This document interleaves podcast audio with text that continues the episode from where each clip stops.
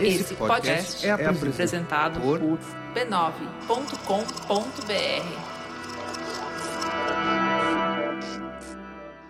Oi, vamos para nossa sessão de recados que sempre inaugura os nossos episódios. Hoje começando com uma novidade, na verdade uma explicação que a gente ficou devendo, né? No último episódio do Painestante eu falei que teria novidade na Rádio Guarda-Chuva, não expliquei o que era, então começo já com esta prestação de contas. É que agora a Rádio Guarda-Chuva cresceu. Temos mais um podcast agregado ao selo da Rádio Guarda-Chuva, é o Budejo, o podcast que leva o Cariri aos seus ouvidos. É assim que eles se definem e fazem um excelente trabalho divulgando a cultura e as perspectivas daquela região do Nordeste do Brasil a partir de tantos assuntos diversos que eles trazem nos episódios. Mais um podcast feito por jornalistas que vem para se juntar ao Põe Nestante, ao Finitude e ao Escafandro. E na rede B9, da qual o Põe Nestante também faz parte, quero contar para vocês da mais nova estreia, Nada Sei, novo podcast que fala sobre educação. A primeira temporada tem como parceiro o Instituto Ayrton Senna. E antes de a gente partir para a conversa do Põe Nestante, vou te convidar para ouvir um trechinho, uma chamadinha desse podcast para você saber do que se trata e já se ambientar. Seja bem-vindo ao Nada Sei, um podcast do B9. Aqui, a gente vai explorar novas perspectivas na jornada da educação. O objetivo é expandir nossa compreensão sobre os fatores que impactam o ensino e a aprendizagem e pensar em maneiras de melhorar a educação em todos os seus níveis e formas. Eu sou Ana Paula Chongani, criadora nas redes, empresária, apresentadora e mãe. Vem caminhar comigo nessa surpreendente viagem. Nessa primeira temporada, vamos mergulhar fundo em diferentes processos de aprendizagem. Uma questão séria e que a gente se atenta pouco para ela é que a aprendizagem ela é um fenômeno invisível. A ciência sabe que horas que o sol bateu na minha pele, queimou a melanina lá e aí eu fiquei bronzeada. Isso é cientificamente observável. A aprendizagem não é cientificamente observável, ela acontece. E isso é que é mágico. Então nunca foi tão urgente a gente diversificar o olhar para a aprendizagem e tornar a aprendizagem visível. Em cada episódio, vou receber um especialista e um convidado especial para investigar uma maneira diferente de aprender. Por exemplo, será que a gente aprende mesmo ouvindo? A pessoa aprende, mas ela aprende com todos os seus sentidos. E no lugar de ouvir, eu acho que a gente precisava pensar um pouquinho na questão do escutar. E observando, só quem está aprendendo precisa estar atento? Essa relação de aprendizado entre quem está aprendendo e quem está ensinando, isso é super importante. A observação não é só de quem está aprendendo, a observação uhum. também é de quem está ali com o outro, sim. Em um mundo de conteúdo infinito e fácil acesso, o que e como estudar? Qual é a importância de sermos protagonistas do processo de aprendizado. Eu não tenho dúvida que você fazer, criar um sujeito autônomo para aprender é imprescindível. Qualquer um de nós aqui sabe fazer isso. Aí chega um momento que você sabe o que, que te faz mais aprender, o que, que é mais eficaz, você sabe o que, que você gosta mais. Só que o problema é que a gente tem que descobrir isso, tentativa e erro. E às vezes você vai achar isso com 40 anos de idade. A gente também aprende fazendo. Porque quando você está fazendo algo maker, você está aprendendo fazendo. Então a teoria e a prática está misturado. Você para, deixa eu ler mais um pouquinho, deixa eu ver o que, que fiz errado ah, não funcionou, deixa eu tentar de novo. Então, o que, é teoria prática ali acaba sendo misturado, entendeu? E errando. Errar é humano, diz o ditado, mas como conviver com o erro em uma sociedade que abomina e recrimina as falhas? É esse erro de andar de skate. Que no começo eu tinha muita vergonha, porque as outras pessoas estavam olhando, porque eu tava caindo, até eu entender que realmente faz parte do processo. E que cada vez que eu erro, eu aprendo como não errar, né? O que não fazer para repetir e para conseguir chegar perto do objetivo que eu quero. Será que a gente aprende ensinando? Quando você só fala, você fala o que você está querendo falar. Quando vem uma pergunta, eu sou obrigada a rever o que eu já sei para responder para o outro. E a emoção entra nesse processo? Hoje, ter informação não dá poder a ninguém mas o que vai dar capacidade de comando, de liderança, de estar a serviço da sociedade, de pensar no desenvolvimento coletivo, é como é que essas pessoas estão desenvolvidas no seu lado emocional, na sua inteligência, para poder tocar esse mundo e fazer essa mudança. Em um mundo de constante transformação, o processo de aprendizado nunca acaba. O direito à educação não é só ter escola, o direito à educação é aprender e estar dentro do mundo. Se a gente não quer ser excluído depois, nós precisamos incluir agora. Vem explorar esse universo com a gente. O Nada Sei é um podcast do B9 em parceria com o Instituto Ayrton Senna. Anotou aí? Então vai lá procurar essas novidades para você se familiarizar com elas. Nada sei na Rede B9 e na Rádio Guarda-Chuva vai procurar o Budejo. Se você não conhece o Finitude e o Escafandro, nossos outros parceiros, vai lá conhecer também. E na Rede B9, onde você encontra uma série de podcasts, você vai ter conteúdos diversos. Então tem podcast para tudo quanto é gosto, de tudo quanto é tamanho, com vozes múltiplas para você procurar o que mais te agrada. Vai lá conhecer os nossos parceiros porque tem muito conteúdo de qualidade sendo feito. Este podcast é uma produção da Rádio Guarda-Chuva. Jornalismo para quem gosta de ouvir.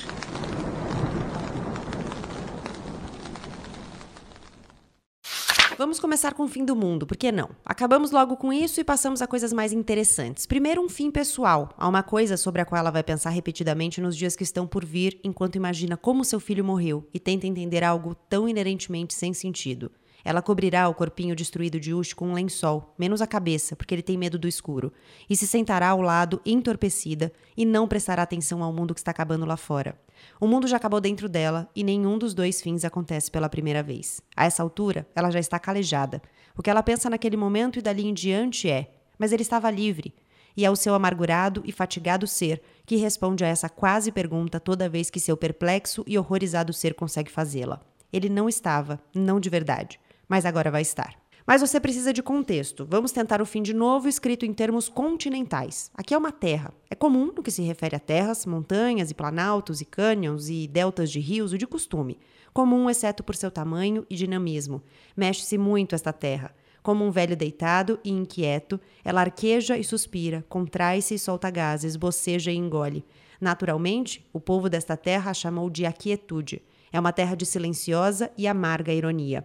A quietude já teve outros nomes. No passado, foi várias outras terras. É um continente vasto e contínuo agora, mas em algum momento no futuro será mais de um outra vez. Muito em breve, na verdade. O fim começa em uma cidade, a mais antiga, a maior e a mais magnífica cidade ativa do mundo. Ela se chama Eumenes e foi um dia o coração de um império. Ainda é o coração de muitas coisas, embora o império tenha definhado um pouco desde que floresceu pela primeira vez, como os impérios tendem a fazer. Três histórias conduzem o leitor por Quietude, um continente que já assistiu à devastação algumas vezes, vinda por meio de terremotos, erupções vulcânicas, tsunamis e todos esses movimentos que eu descrevo no trecho de abertura. O livro começa com Essun que encontra o filho morto quando chega em casa e sabe que foi o marido quem o assassinou antes de fugir com a filha deles. A saga desta mulher em busca do marido da filha é um dos três pilares do livro e que nos introduz a uma sociedade dividida em castas funcionais e temente à natureza. São dois os grupos essenciais que se apresentam neste universo: os quietos, pessoas comuns, e os orogenes, cujo nome remete à orogenia, processo de formação das montanhas. São homens e mulheres que se conectam com o Pai Terra e têm o poder de controlar movimentos como das placas tectônicas. Entre os quietos, as pessoas se compartimentam por saberes: força física, fertilidade, outras características que podem fazer de cada um mais útil em uma ou outra função. Trançada com a história de Essum estão os outros dois pilares do romance: o leitor conhece a trajetória de Damaia, uma criança que está em formação no fulcro, espécie de quartel que treina e prepara os orogenes, e a história de Cienite, jovem orogene formada no fulcro, que, ao lado de um mentor mais bem treinado, recebe uma missão. Aos poucos, o leitor se familiariza com uma terra hostil e cinzenta que abriga criaturas humanas e fantásticas, essencialmente conectadas ao planeta. A Quinta Estação, de N.K. Jemisin, é o primeiro livro da trilogia Terra Partida e é também o tema desse episódio do Põe Nestante que já começou.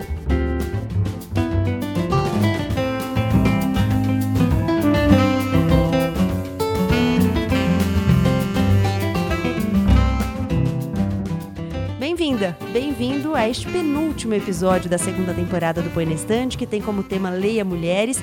Hoje, mais uma vez, saindo da zona de conforto. Na primeira temporada, a gente leu poesia, saí da minha zona de conforto, porque não estou habituada a ler poesia, e dessa vez lendo fantasia, que também não está no meu repertório habitual. Hoje eu tenho dois convidados, como sempre, para conversar sobre a quinta estação. Estão comigo a Cláudia Fusco e o Sandro Badaró. Obrigada por estarem aqui.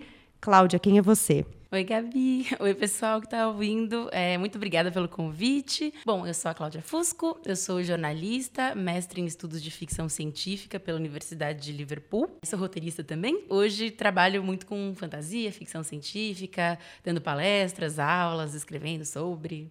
Sandro Badaró. Sou um sotero paulistano, meio de São Paulo, meio de Salvador. Sou jornalista também. Você pode me encontrar. Oi, para quem tá me ouvindo, você pode me encontrar na Rádio Band News FM, onde por coincidência eu apresento o Band News FM 2 ou 2 com a Gabriela Maier. E hoje também tô saindo da minha zona de conforto, participando de um clube do livro. Adoro ler fantasia, participar, discutir os livros não é muito a minha praia, então assim como você, tô saindo da zona de conforto. Obrigado pelo convite. Clau, por que este livro? Então. Você é uma leitora de fantasia e ficção científica. Muito. Praticamente só. é, e assim, a Jameson, ela acabou fazendo, né, é, criando um feito muito interessante, assim. Ela não só foi entrou na lista de melhores, mais vendidos, né, do New York Times e fez o maior sucesso com A Quinta Estação e o resto da trilogia, mas ela também conseguiu, ela conquistou o maior prêmio da fantasia e ficção científica, que é o prêmio Hugo. Ela ganhou, na verdade, todos os prêmios principais dessa, dessas categorias de livros, então isso é muito grande, é como ganhar o Oscar várias vezes, assim, Meryl Streep da fantasia. E ela conseguiu esse feito, especialmente sendo uma mulher negra. Então, ela foi a primeira, né, no seu, na sua especialidade, né, como escritora de fantasia, a conquistar isso, né, enquanto uma mulher negra. E ela conseguiu isso com a trilogia, ela conseguiu isso com a Quinta Estação. Então, assim, tem algo de muito especial nessa obra e nessa autora, né? Foi um, um alerta, assim, digamos assim, para dar uma olhada nela. Bom, eu vou contar de novo, né, porque para quem está nos ouvindo, eu vou contar que a gente começou a falar e eu não percebi que eu não estava gravando. Então, essa, essa primeira parte a gente já sabe o que a gente vai dizer. então eu vou contar de novo como é que foi a primeira, a minha experiência de leitura, porque eu não tenho o hábito de ler fantasia. Eu li a saga Harry Potter, mas foi tudo que eu li. Eu já tentei me conectar, por exemplo, com o Senhor dos Anéis e não, não tive um sucesso. Defendo uma segunda chance para ele. Também defendo. Mas, enfim, eu, eu, consegui me conectar bastante com esse livro, apesar de que as primeiras 100 páginas foram muito difíceis para mim. Talvez porque são muitos elementos, né? Num, num livro de fantasia, ela está apresentando todo um universo que está sendo criado. Tinha muitas palavras novas, muitas referências novas. Então, tinha muitas coisas sendo apresentadas, era muita informação. Então, eu fui lendo bem devagar. E eu falava assim: nossa, será que chegar uma hora eu vou entender o que está acontecendo? E ela tem esse jeito de escrever que ela solta uma informação e ela só vai explicar lá na frente, Nossa, né? sim. E eu, que sou ansiosa, eu lia e falava assim, eu sabia que o Sandro já estava na minha frente na leitura, eu falava assim, Sandro, por que eu não sei o que ele? Lê o livro. eu ficava querendo saber se eu podia dar uma lida ali no apêndice. Será que vai dar um problema? não, eu vou esperar. Como é que foi a experiência de leitura de vocês? Vocês que são dois leitores que já estão habituados com essa construção. Então, para mim também foi bem desafiador o começo. Já encarei outros livros de ficção científica e fantasia que são bem caudalosos e tal. E esse, essa foi a minha primeira impressão dele, por realmente mostrar muita coisa de uma vez, ao mesmo tempo fazer um certo suspense, você se sentir perdido e, e, cheio de informação ao mesmo tempo, assim, né? Mas ali na metade, na verdade um pouquinho antes, né? No primeiro terço ali do, do livro, fluiu muito legal, especialmente porque os núcleos das personagens é, são muito interessantes, né? As personagens que conduzem essa história. Foi muito bacana de ler, assim, foi muito bacana de... a experiência como um todo. É, nem sempre foi fluido, mas foi bem legal. É, Eu- pra mim fluiu depois de- de- desse início difícil também pra mim fluiu, assim, eu li bastante rápido, inclusive. É, eu, eu comparei muito essa primeira, esse primeiro terço com outros livros de fantasia, citando dois exemplos, Senhor dos Anéis, onde ele, na- me parece, apresenta mais o que ele fala, como você disse, né?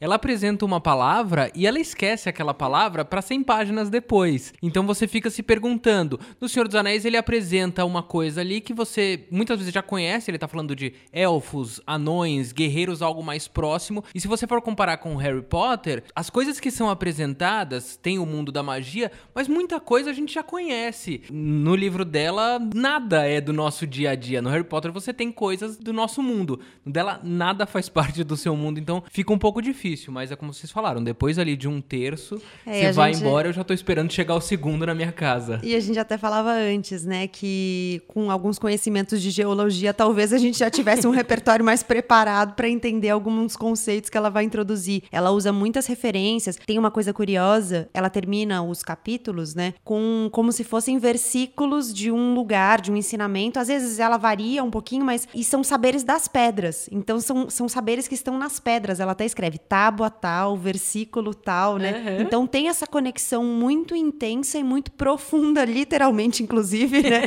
Porque é nas profundezas te da Terra que eles vão com o planeta, né? Uma coisa te é, eu até usei no início, né? A palavra temente e a palavra conectada. Essa conexão acho que vem muito do medo, porque eles estão o tempo todo esperando o mundo acabar. Não, e essa história do fim do mundo, isso também é muito original na narrativa, né? Porque, em geral, quando a gente vê ficção científica, é uma vez que o mundo acaba, né? Tipo, a gente vê histórias de fim do mundo, Armagedon, etc. É, isso tem uma tradição na cultura ocidental muito forte, assim, a gente sonha com o fim do mundo há muito tempo, né? Mas o que é muito bacana nela, assim, que é uma corrente também da ficção científica, é tá, mas o que vem depois? E quem que tá aqui, né? Então, quem é, sobra? Quem sobra? Tem que fazer o quê com o resto do mundo, né? Então isso foi, foi uma golpe de gênio dela. É, e ela descreve um ambiente bastante hostil, né? Então ela fala, por exemplo, que tem as erupções vulcânicas e que tá o tempo todo chovendo cinzas, né? Tem um, um determinados momentos que ela fala que em algumas épocas as pessoas meio que a cinza assim, endureceu dentro do pulmão das pessoas e elas morreram porque elas aspiraram aquela cinza. Então parece uma coisa muito hostil. Eu fiquei imaginando, criando mentalmente um mundo muito cinzento e muito hostil, assim. Sim. É engraçado como as cinzas definem tudo nesse mundo, né? A cor do cabelo das pessoas, uhum. é, as referências visuais. É muito,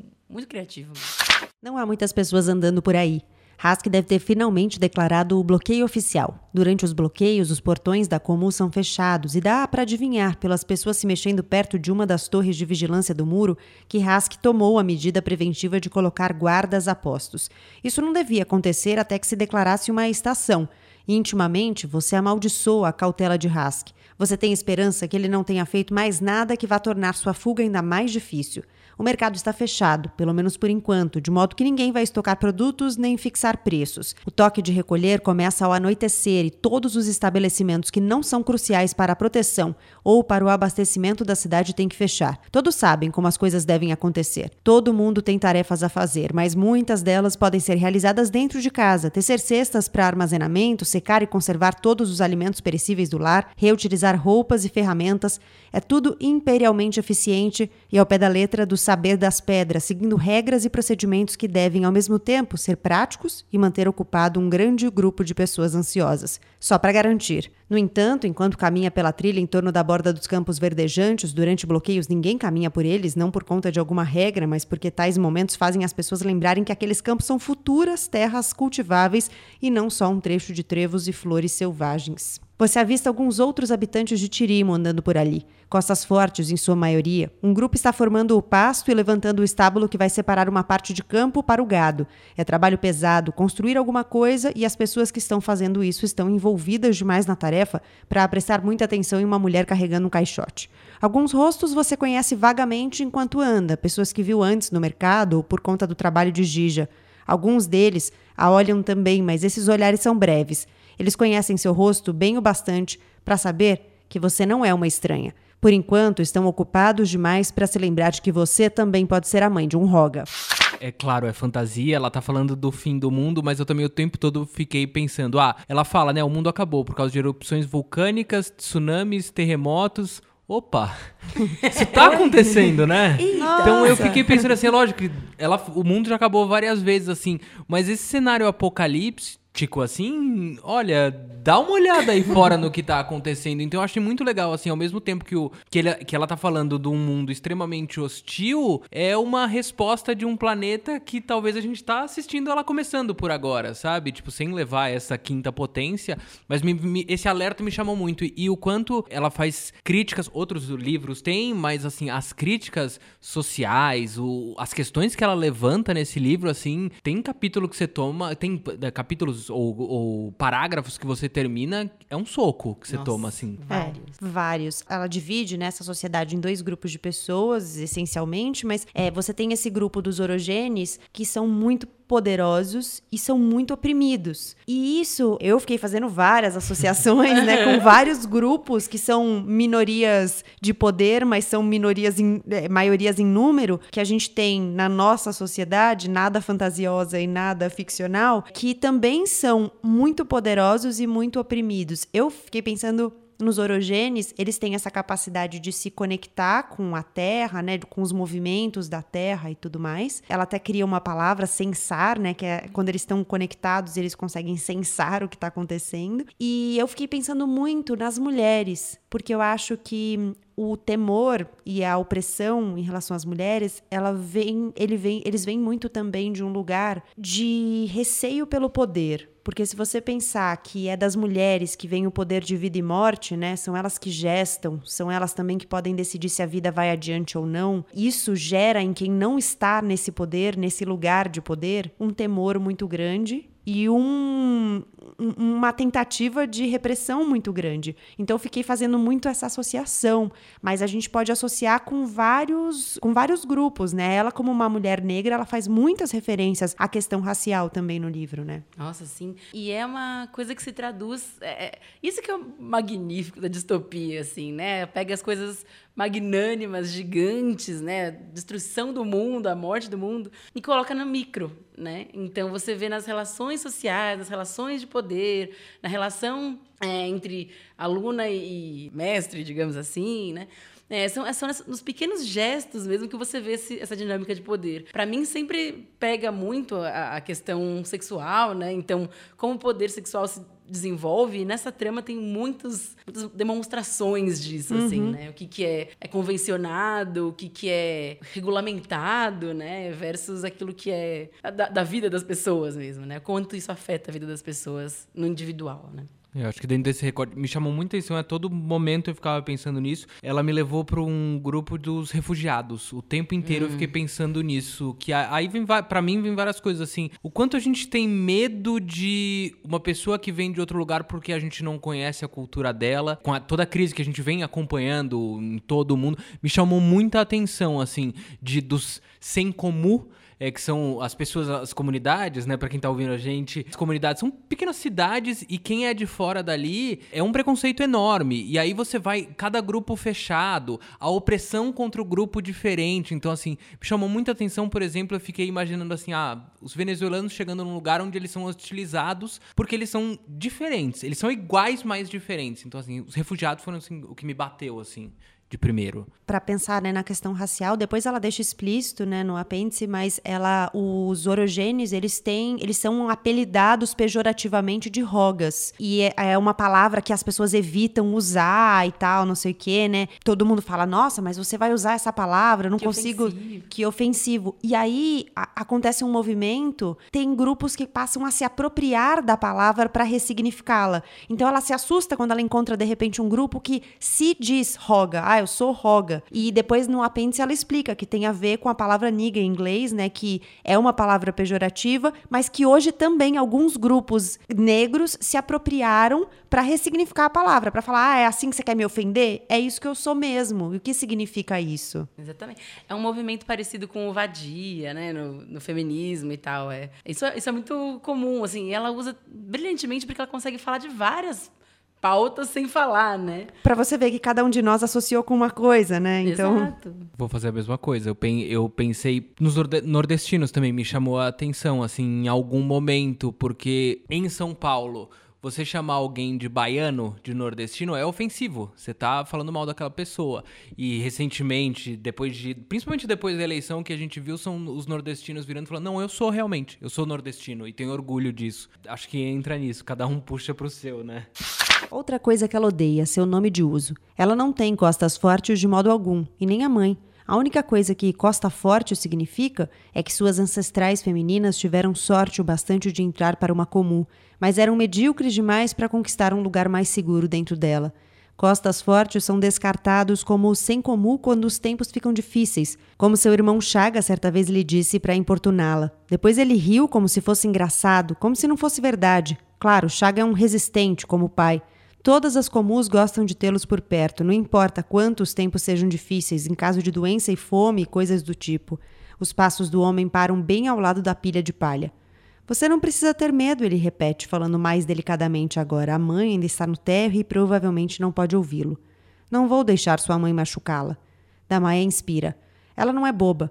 O homem é comprador de crianças, e compradores de crianças fazem coisas terríveis. Mas porque ele diz essas palavras e porque uma parte de Damaé está cansada de sentir medo e raiva, ela se desencolhe.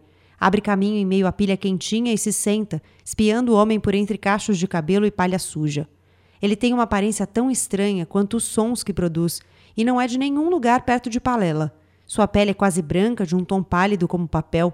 Ele deve soltar fumaça e se retorcer quando exposto à luz forte do sol. Tem cabelo comprido e reto, o que, junto com a pele, poderia distingui-lo como um ártico, embora a cor do cabelo, um preto bem escuro, como o chão ao redor de uma explosão antiga, não combine. O cabelo dos costeiros do leste é preto daquele jeito, só que é fofo e não reto, mas as pessoas do leste têm pele negra para combinar. E ele é grande, mais alto e de ombros mais largos que o pai. Mas enquanto os ombros largos do pai se encontram com um peito largo e uma barriga grande, esse homem meio que fica mais estreito. Tudo sobre o estranho parece esguio e atenuado. Nada nele faz sentido racial tem uma subversão de, de, das figuras né, que aparecem no livro. Então, tem você tem figuras femininas muito fortes, os três núcleos da, das três histórias, os três núcleos que vão conduzir o livro são de figuras de mulheres que têm uma força física e uma força de outras dimensões também muito potente. E, e a Terra é o pai Terra. E aí é, eu, eu associei também com esse lugar de opressão, porque a, a, essa terra vingativa, essa terra que está o tempo todo preparada para oprimir as pessoas que vivem nela, é uma terra masculina mesmo, né? Exato. A gente estava até falando antes, né, do arquétipo de Jung para o pai, a figura paterna, né, nos grandes mitos, muitas vezes no folclore, né, é muito associada a essa imagem do homem dominador, do homem cuja ira é apavorante e ao mesmo tempo as pessoas desejam o afeto dele, a admiração dele, né? Em a, a, quinta estação, a Terra é muito isso, né? Assim, ela ela ao mesmo tempo cobra de alguma maneira, né? As pessoas que ainda vivem nela. É, e a ira dessa terra é terrível, é, é morte, destruição, é pagamento. E tem uma outra figura masculina que começa o livro já deixando medo, que é o marido dela, né? O marido da Isun, que ela chega, encontra o filho morto, sabe que foi o marido dela que matou o filho deles. E aí você tem logo de cara essa apresentação para um universo masculino que já remete a isso, né? Uma destruição. Sim. Eu acho que tem o Guardião também, o Chafa, que é alguém que. Que tá no outro spoiler, núcleo, né? É, tá ele, é o, ele é o é guardião verdade. da Damaia, da Isso. criança, né? Que ele é o é mais uma figura opressora. É assim, olha, eu te amo, tenho todo o carinho para você, mas se você sair da linha, eu vou te machucar. Porque eu te amo, mas eu vou te machucar. É um reforço dessa ideia paterna, né? Assim, muito pesada. e, e, essa relação aparece nos três núcleos. Sim. De formas diferentes, né? Em, em, uma delas, mais nessa, nessa demonstração de poder no contexto sexual, né? E na outra, como uma coisa paterna mais explícita, e na outra, do marido como ofensor, né? Como uhum. perigo que mora na casa. Para a família inteira, né? Porque ele vai, ele vai ser uma ameaça para ela e para os filhos. Tanto é que ele assassina um dos filhos. Então, nas, nos três núcleos, você tem essa relação muito em evidência ali. E tem um, um momento em que ela vai dizer que na, no caso da Issun, ela era o segundo plano da vida dos dois, que o marido estava, o Gija, né, estava em primeiro plano e que e, e, aí tem uma coisa curiosa, né, nesse, nesse pilar em que ele, ela vai narrar a história da Essum, porque ela narra em segunda pessoa, que é uma coisa super difícil de fazer. Então ela vai falando você não sei o que, você não sei o que lá, você isso, você aquilo, e isso vai trazendo acho que uma conexão muito forte para quem tá lendo. E aí ela fala: "O Gija é o primeiro plano da vida dos dois e você é o plano de fundo". Então ela também te convida para ser o plano de fundo quando ela te traz para esse lugar em que você está ali numa saga, numa busca de alguma coisa, no caso ela está buscando o marido e a filha, mas você está ali numa busca de, uma, de alguma coisa e você não sabe o que vai sobrar no final, né? Eu tive um pouco, vou ser muito sincero, eu tive um pouco de dificuldade com esse você. É, às vezes me conectava, às vezes eu falar, vai, tá parecendo muito esse você. E eu vou parar por aqui, porque senão é spoiler. Não, mas é, talvez tenha a ver com você ser um homem. É, não, pode ser, pode ser, eu não sou, eu sou homem branco, então realmente, assim, eu não me aproximo tanto daquelas questões. Não me aproximo no sentido de não que eu não me importo, mas elas não, muitas não são do meu dia a dia realmente, são privilégios que eu tenho que elas não são do meu dia a dia.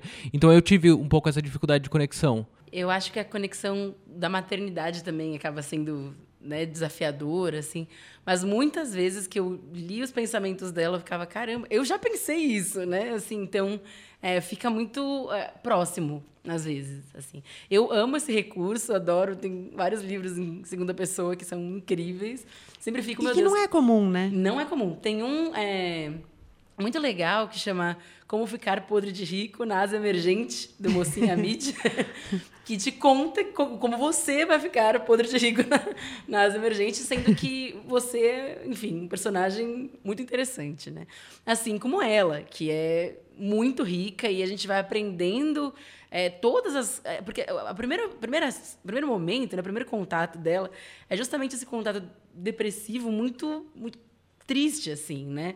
Então, aí que a gente vai entender a importância de todas as vidas, todas as coisas que ela viveu, para chegar nesse momento crucial, que é o momento que ela decide tomar uma ação, né? Sei, Tomar providências. É. Tomar providências, exatamente. Essa foi, esse foi um dos pontos que mais que eu achei mais legal, assim, que o livro ele, ele começa, como você falou, com uma pessoa é, num momento extremamente difícil, que é como a Gabi abriu, né? Ela perde um filho. E você vai vendo ali, e aí você vai vendo a força dela, mas assim, chama muita atenção, assim, que ele não constrói uma pessoa que vai ficando forte, ela é forte. E isso me chamou muita atenção. Depois você vai descobrir por quê, você que vai ler. Mas é uma pessoa forte, como você falou. São três mulheres muito fortes que estão ali. Mas sabe uma coisa que me pegou também, agora nesse contexto de força? Assim? A força não traz felicidade em nenhum momento. As personagens mais fortes são as mais infelizes, né? A magia, a capacidade orogênica, assim, é uma maldição mesmo, né, para os personagens. Eles têm essa capacidade, mas nenhum deles quer se reconhecer como assassino ou como, né, enfim, até por, por serem muito julgados, muito é, ostracizados, né, por esses poderes. Não tem felicidade na magia. Não é Harry Potter, gente, com certeza. Mas esse negócio da força não trazer felicidade é muito real, né? Porque se você trouxer para a vida, as pessoas que são as mais resistentes, as que complexificam mais, né?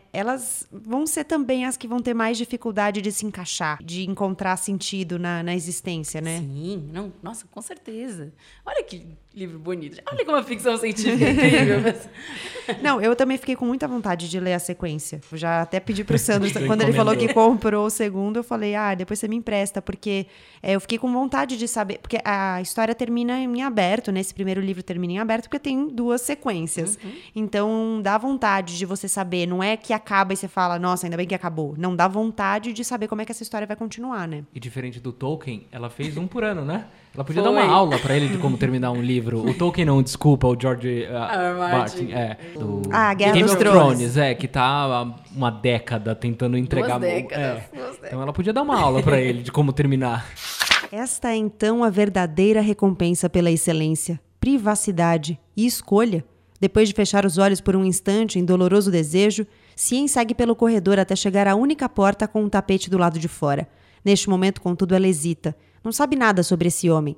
Ele obteve a graduação mais alta que existe dentro da ordem deles, o que significa que ninguém se importa mais com o que ele faz, contanto que mantenha quaisquer comportamentos constrangedores em segredo. E é um homem que foi reprimido durante a maior parte de sua vida, só recentemente recebeu autonomia e privilégio sobre os outros. Ninguém irá rebaixá-lo por algo tão trivial como perversão ou abuso, não se sua vítima for apenas outro orogene. Hesitar não faz sentido. Ela não tem escolha. Com um suspiro, Cienite bate à porta. E como não está esperando uma pessoa e sim uma aprovação a ser suportada, ela fica de fato surpresa quando uma voz irritada retruca com aspereza: Que é? Ela ainda está pensando em como responder essa pergunta quando pisadas ressoam contra a pedra, vigorosas, irritadas até mesmo no som que produzem, e a porta se abre rapidamente. O homem que está ali olhando para ela veste um roupão amarrotado, um lado do cabelo achatado, fios de tecido formando um mapa acidental sobre a bochecha.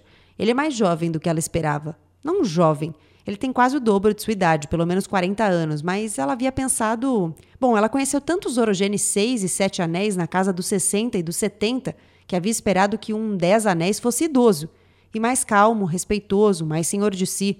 Algo assim. Ele não está sequer usando os anéis, embora ela possa ver uma faixa mais clara em alguns de seus dedos em meio aos seus gestos raivosos. Quando você cria um mundo novo, né, um universo novo, você também precisa criar palavras. E ela cria várias palavras. Ela se apropria de, de algumas palavras que já existem, que apesar de a gente não usar, né, na geologia elas já existem. Até depois eu fui pesquisar no pilar que ela usa a história da cien, né, da cienite. Não sei como se fala em inglês, mas é, vem de uma pedra, o nome de uma pedra. Os, os orogenes têm nomes de pedras. Em português é cienito, né? Eu fui pesquisar as pedras para saber. mas você precisa criar todo um universo de narrativa. E uma coisa que ficou para mim do livro é o fato de que em vários momentos, quando ela está descrevendo como é quando os, os orogenes se conectam com a Terra e quando eles sensam, né, que é essa palavra que ela cria, quando eles estão na Terra, muitas vezes eles não conseguem descrever o que é exatamente essa conexão com a Terra. Então, ela cria um universo novo de palavras, mas ela admite, por meio da narrativa, que às vezes as palavras não dão conta de tudo. E você não consegue saber exatamente o que é essa orogenia, né, essa conexão, porque ela talvez seja potente demais. Fiquei imaginando algo nesse sentido, sabe? Ou alienígena demais, né? Também. Porque é algo que é tão. Porque a gente tem, você mesmo falou, a gente sabe o que é elfo, uhum. unicórnio e tudo mais. Isso tá no nosso imaginário. Mesmo que a gente não saiba como é ser um unicórnio, né? Do tipo. Mas a magia que ela criou é algo tão peculiar, né? É algo tão. A gente consegue ver, sei lá, Harry Potter e imaginar que tem algo ali que, que faz ele falar com cobras ou, ou quando ele vai levitar alguma coisa, eu entendo o que ele tá sentindo ali. Exato. É, de certa forma, e é, parece que nem é uma preocupação, assim. Então, o simples fato dela mostrar pra gente, isso é uma preocupação para mim, essa falta de palavras para descrição já mostra quão grandioso, quão completamente alienígena é essa sensação. Tem coisa que é grande demais pra gente descrever, né? E não adianta você tentar explicar para quem não tem aquela vivência, porque a pessoa que não tem a vivência não vai conseguir entender exatamente do que você tá falando. E eu acho curioso que provavelmente essa pessoa vai ter medo daquilo. E é o que aparece o tempo todo no livro. As pessoas têm medo porque não conhecem, porque foram ensinadas a isso, né? Que é, que é uma coisa que me puxou muito, assim. É, não, uma associação que eu fiz, você falou da, do fim da, de cada capítulo que tem ali uma inscrição, né? Eu fiquei pensando aquilo de um livro religioso qualquer e você interpreta ele como quer. Só que nesse livro ela, ela traz de uma forma como, como te ensinaram a interpretar aquilo e tem que ser daquela forma. Então tem um negócio de dogmas, de preconceitos criados a partir de algo escrito há milhares de anos que te leva a ter medo de uma coisa tão grandiosa e que pode não ter nada a ver com aquilo, na verdade. Mas é que os ensinamentos, eles são muito pela dor, né? Em todos os sentidos, né, no livro. Você tem essa lógica extremamente disciplinar do o fulcro, né, que é esse lugar onde eles treinam os orogenes é um quartel, uma lógica uhum. militar, né, uma coisa de disciplina levada à última instância. E essa parte do fulcro em especial para mim foi uma surpresa absoluta, porque me parecia que os três núcleos tinham um certo clima, assim. E de repente a gente está se deparando com coisas universais, né? Como adolescentes fazendo birra. Exato.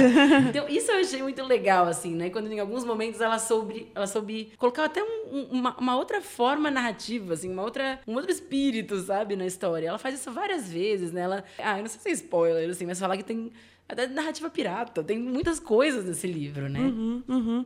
E, e, os três núcleos têm muitas diferenças, né? Sim. No, no, jeito que ela conta a história e no que a história nos apresenta também. Porque é isso que você falou. Em um deles, por exemplo, nesse do Fulcro, ela tem uma conexão muito mais concreta com o que a gente vive. Em outros, já é muito mais fantasiosa. Então, as histórias mudam bastante. E eu gosto desse vai e vem, que ela vai para uma, depois vai para outra, depois vai para outra. Uhum. Porque você fica nessa ida e vinda também, junto com com as personagens do, do que é aquela experiência, né? Da experiência que elas estão vivendo. Sim.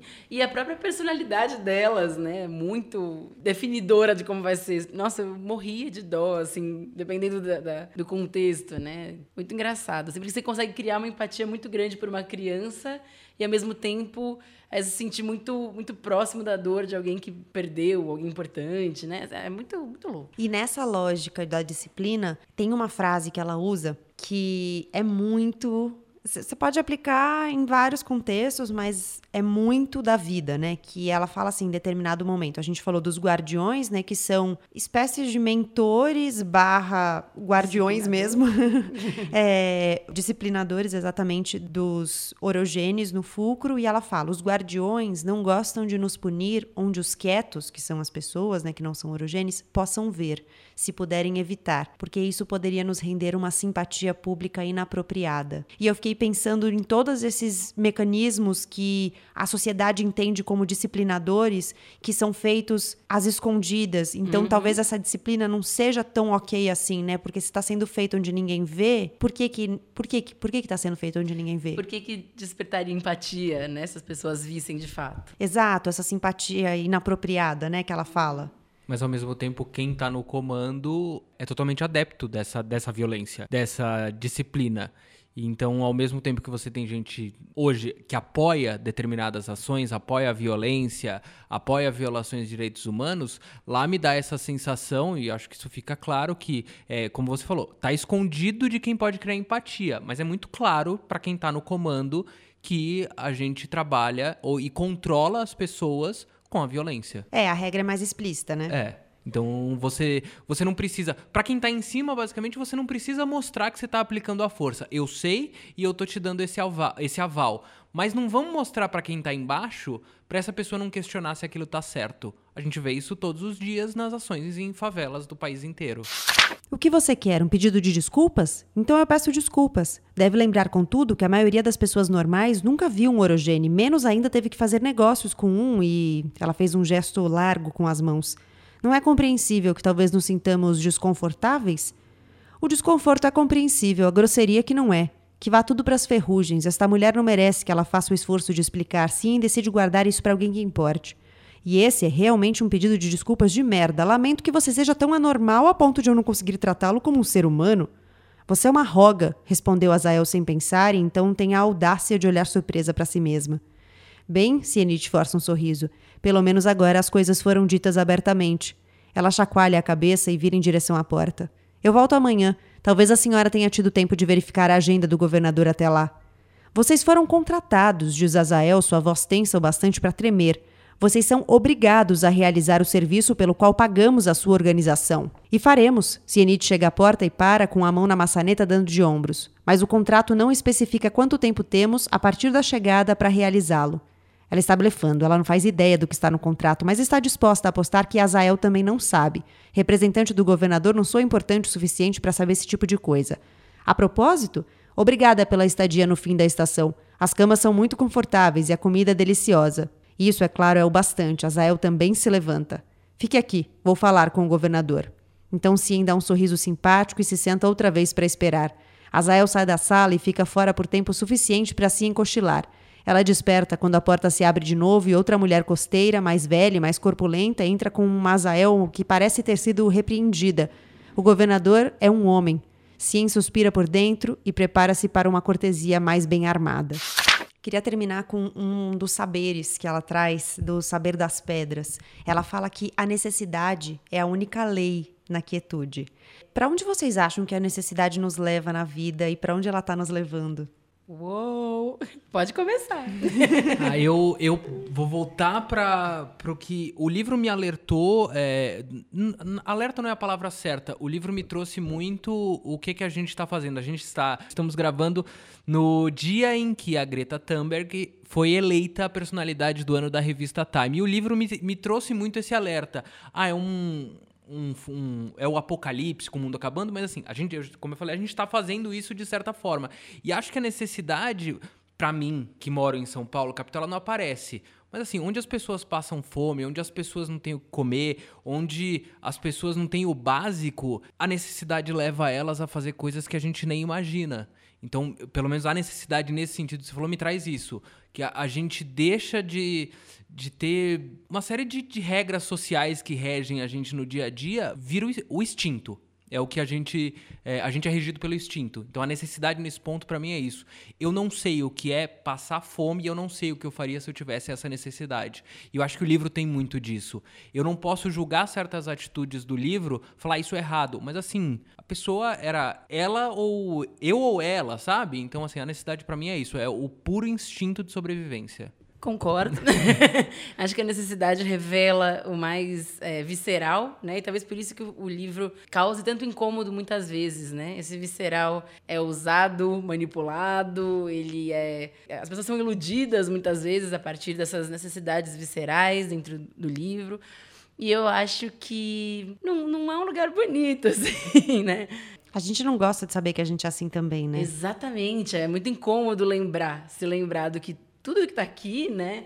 É... A gente tem algum cantinho guardado, Exatamente. né? Exatamente.